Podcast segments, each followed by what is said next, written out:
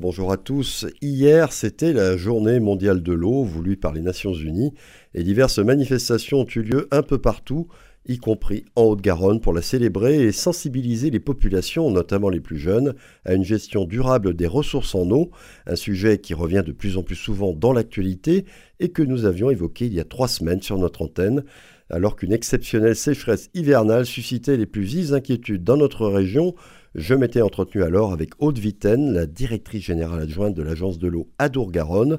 Aujourd'hui, mon invité est Sébastien Vincini, président du conseil départemental de la Haute-Garonne, que je salue et que je remercie d'être présent ce matin dans nos studios de Radio Présence. Bonjour Monsieur le Président. C'est la première fois que vous venez euh, à Radio Présence, je crois. Merci beaucoup pour euh, votre invitation. Effectivement, c'est la première fois que je viens euh, sur Radio Présence. J'en suis enchanté. Eh bien, vous êtes le bienvenu, vous le savez. Euh, j'ai parlé il y a quelques instants de l'agence de l'eau Adour-Garonne, mais le conseil départemental, et c'est peut-être pas très connu, a également des compétences et des missions dans le suivi et la gestion de la ressource en eau. Est-ce que vous pouvez nous préciser lesquelles et à travers quelles structures vous les réalisez? Alors, les conseils départementaux en France, euh, de par la loi, n'ont pas véritablement de compétences. Par contre, ils se sont emparés euh, de ce sujet puisque euh, nous, avons un rôle d'aménageur et puis en même temps, euh, sur ce département de la Haute-Garonne, il est essentiel qu'on s'investisse sur cette question majeure qui est euh, la ressource en eau et l'environnement au sens large. On a créé en 2010 un syndicat mixte euh, euh, qui s'appelle Réseau 31. Euh, c'est le bras armé sur ces missions de l'eau du Conseil départemental de l'Haute-Garonne, mais il fédère 223 communes ainsi que 16 intercommunalités, donc c'est presque la moitié du département en termes de superficie, et on gère les compétences des communes. Alors lesquelles? L'assainissement, ce qu'on appelle le total égout, l'alimentation en eau potable, des réseaux euh, d'irrigation. Nous sommes organisme unique réseau 31 grâce au canal de Saint-Martory qui est latéral à la Garonne, euh, sur euh, tout le bassin de la Garonne en amont de Portée-sur-Garonne. On gère les réseaux d'irrigation pour le compte des agriculteurs. On a aussi des barrages que nous gérons nous-mêmes.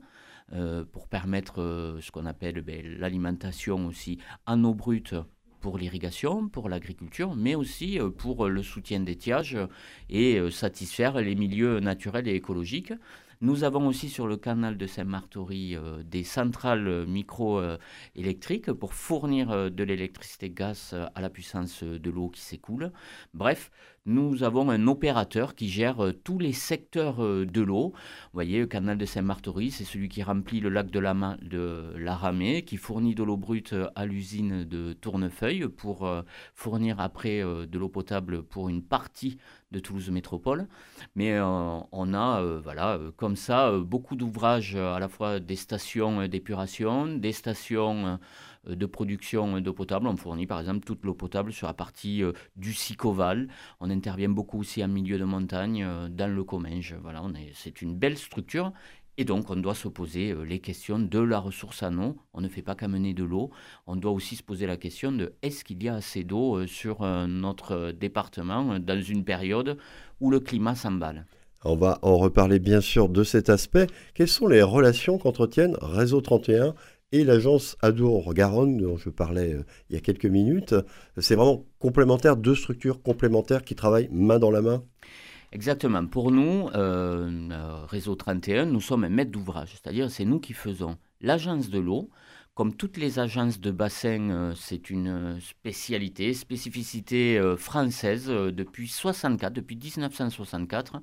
La France est divisée en six grands bassins nous, nous sommes le bassin Adour-Garonne et il y a un établissement public qui s'appelle les agences de l'eau qui euh, prélève ce qu'on appelle la redevance eau, qu'on paye tous, tous, les consommateurs d'eau, tous les usagers, agriculteurs, industriels et les particuliers.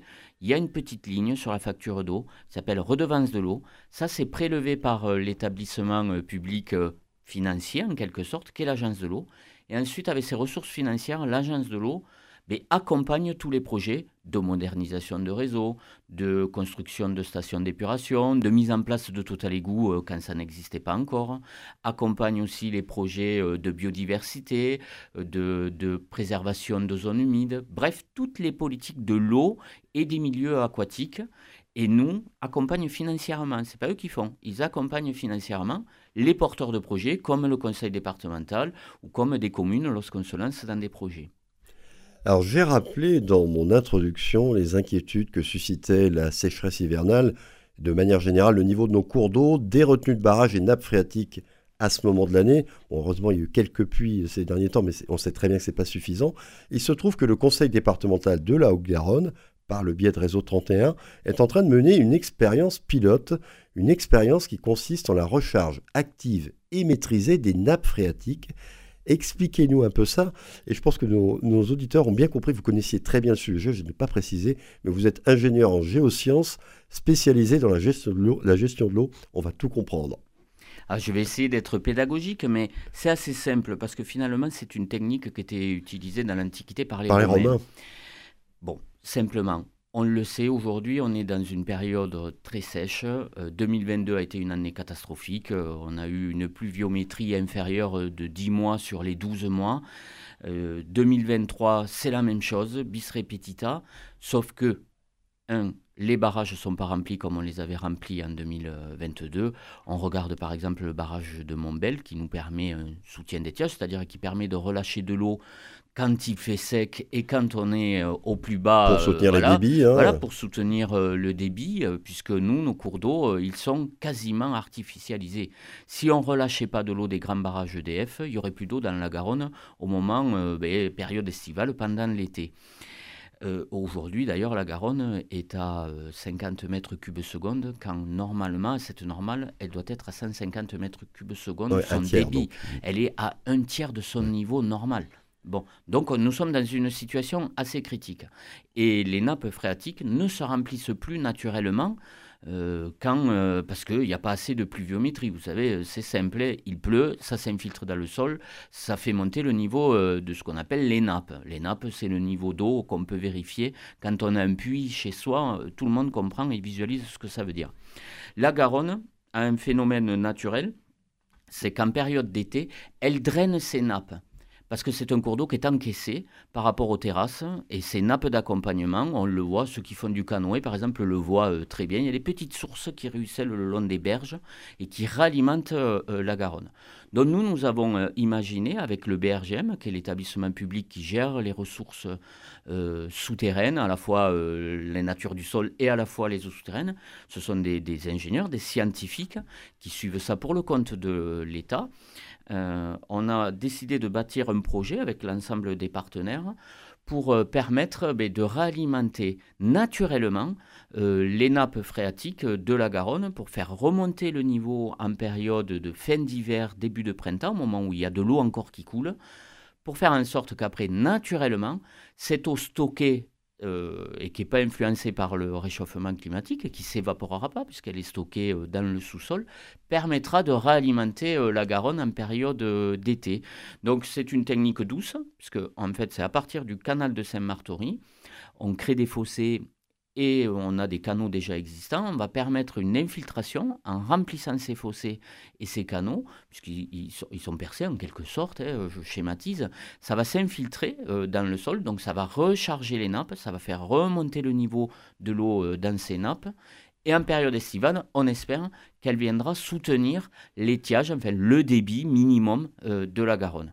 Ce qu'on imagine, c'est que grâce à cette technique, on va le surveiller, on va le faire sur quatre années, on imagine qu'on pourra stocker entre 5 millions et 20 millions de mètres cubes. Pour faire un petit comparatif, lorsqu'il y avait eu un, débat qui a terminé en catastrophe, le barrage de Sivens, c'était 1 million de mètres cubes. Vous voyez potentiellement ce qu'on peut stocker de manière naturelle grâce à cette technique.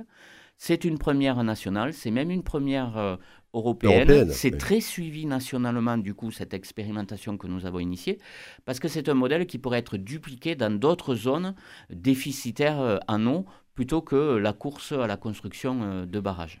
Alors, il y a un calendrier, je suppose, de cette expérience.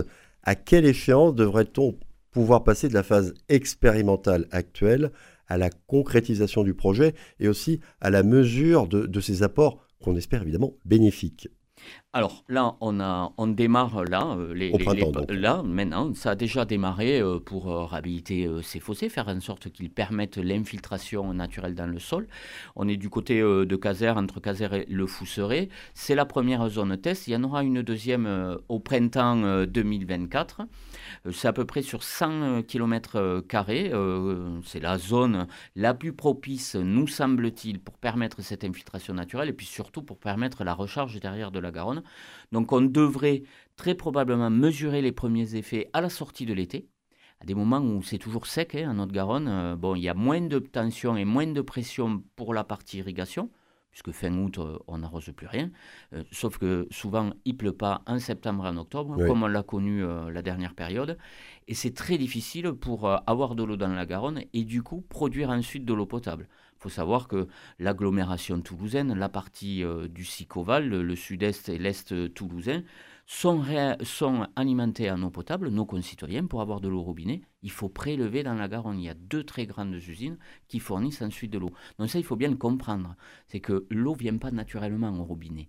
Elle est prélevée, elle est traitée et elle est acheminée. Mais s'il n'y a plus d'eau dans un cours d'eau, il n'y a plus d'eau à l'arrivée au robinet. Nous n'en sommes pas encore là.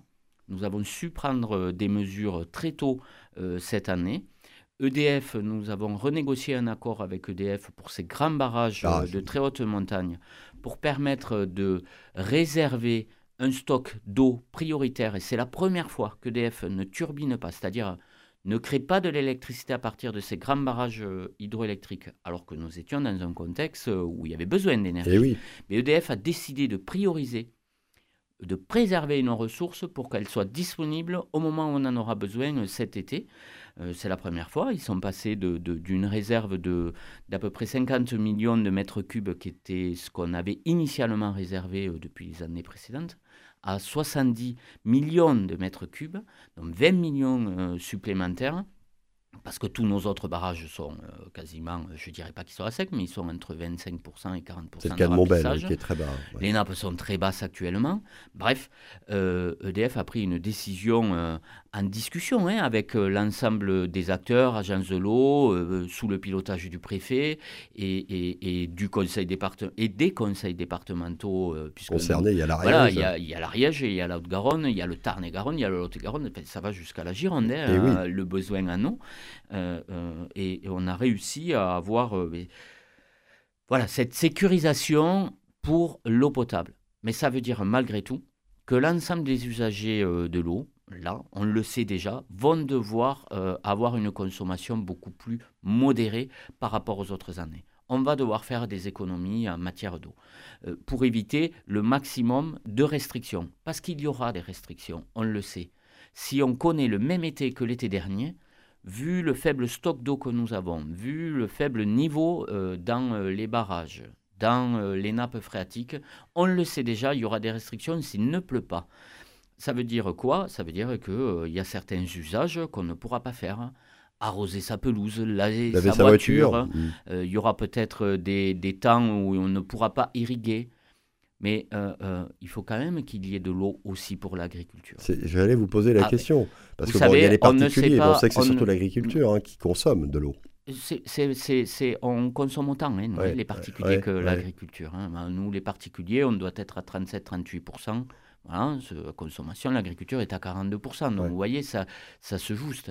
Le, les industries, sont, plus sont plutôt de l'ordre de, de, 20, entre 20 et 25% de consommation de l'eau.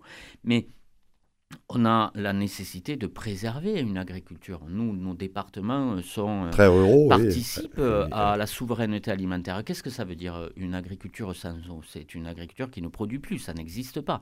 Pour faire pousser un pied de tomate, il faut de l'eau.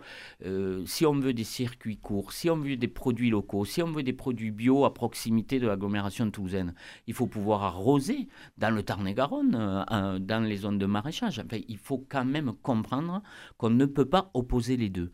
On a besoin de tout. Alors bien sûr, on a accompagné dès le mois de janvier, grâce aux conseillers euh, agro-environnementaux qui sont des agents du conseil départemental et les conseillers techniques de la Chambre d'agriculture, on a accompagné les agriculteurs et on a aussi interpellé les coopératives pour faire en sorte que les agriculteurs aillent vers des pratiques culturelles et des semences cette année moins consommatrices en eau. Eh bien, merci beaucoup. On est obligé d'arrêter, c'est passionnant. Hein. Merci beaucoup, Sébastien Vassini, pour toutes ces explications. On sait qu'il y a de très gros enjeux dans les années qui viennent sur ce sujet de l'eau. Très bonne journée à vous et je précise que nos auditeurs peuvent avoir d'autres renseignements sur le site de Réseau 31, www.réseau31.fr.